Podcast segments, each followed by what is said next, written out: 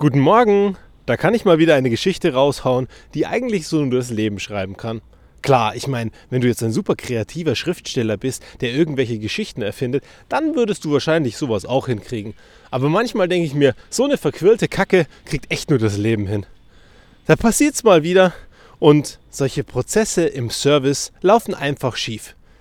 Ich meine, wenn jemand rausgeht und sich einfach ein iPad kaufen möchte, dann geht er in den Laden und wahrscheinlich kriegt er das. Ich meine, die kamen jetzt gerade erst neu raus, aber trotzdem ist die Wahrscheinlichkeit relativ groß, dass du ein iPad bekommst. Irgendwie sind die nämlich gar nicht so begehrt gerade, weil das Update auf die iPads gar nicht so cool war, wie Apple es hätte machen können. Das Ergebnis ist, du kannst wahrscheinlich in irgendeinen Laden reinlaufen oder zumindest online bei Apple dieses Ding bestellen. Und das trotz kurz vor Weihnachten.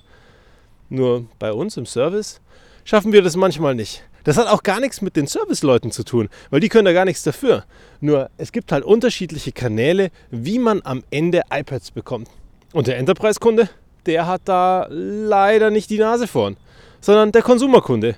Weil Apple ein großes Interesse daran hat, dass wir als Konsumer am Ende unsere Geräte bekommen. Und der Business Stream bei Apple, der ist einfach nicht so groß. Der ist einfach nicht so interessant.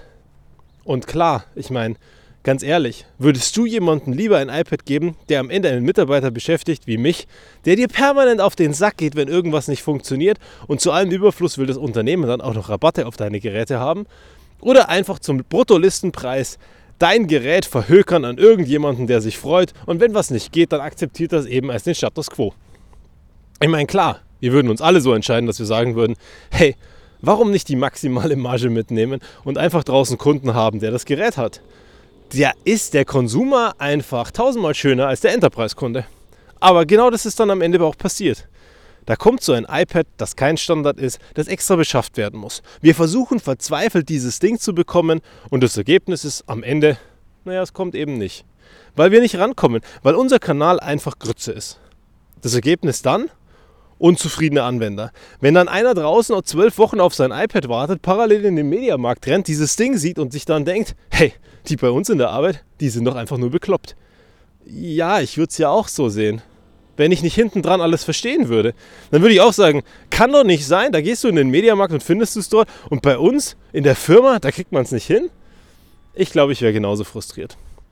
Aber am Ende geht es ja auch nicht darum, dass jemand frustriert ist oder dass es eben anders ist, sondern am Ende geht es darum, jemanden zufrieden zu machen jemanden glücklich zu machen mit dem, was er als Arbeitsgerät hat und ihm auch ein sinnvolles Arbeitsgerät zu beschaffen. Gerade dann, wenn es außerhalb des Standards erfolgt. Dann heißt es eben nicht dieses eine iPad, sondern dann heißt, welches iPad muss es denn sein? Was sind denn die Anforderungen? Was brauchst du denn als Anwender und welche Anforderungen hast du jeden Tag an dieses Gerät, dass dein Gerät am Ende auch wirklich genau das Richtige ist? Es geht los bei Größen. Welche Displaygröße soll dieses iPad haben? Was machst du denn auf diesem Gerät? Brauchst du wirklich das große iPad oder brauchst du eher das kleine iPad? Weil wenn du es die ganze Zeit einfach so on top dabei hast neben deinem PC, ist die Wahrscheinlichkeit relativ groß, dass dir ein kleines iPad reicht. Aber wenn du den PC gar nicht mehr mitnehmen möchtest und nur dein iPad benutzen möchtest und dann zu allem Überfluss auch noch einen Haufen E-Mails auf diesem Ding machen möchtest, ja, dann macht es wahrscheinlich Sinn, das Größere zu nehmen. Weil du auch parallel zwei Fenster aufmachen kannst und die einfach vom Inhalt viel, viel größer sind am Ende als auf dem kleineren Gerät. Da kannst du auch zwei Fenster aufmachen, also zwei verschiedene Apps. Aber am Ende ist es halt eben mit weniger Platz gesegnet. Und dein Outlook zum Beispiel sieht aus wie am PC oder am Mac, wenn du es auf dem großen iPad aufmachst. Wohingegen auf dem kleinen iPad einfach zu wenig Fläche da ist, dass es genauso aussehen kann. Oder brauchst du einen Stift? Machst du permanent Zeichnungen mit diesem Gerät?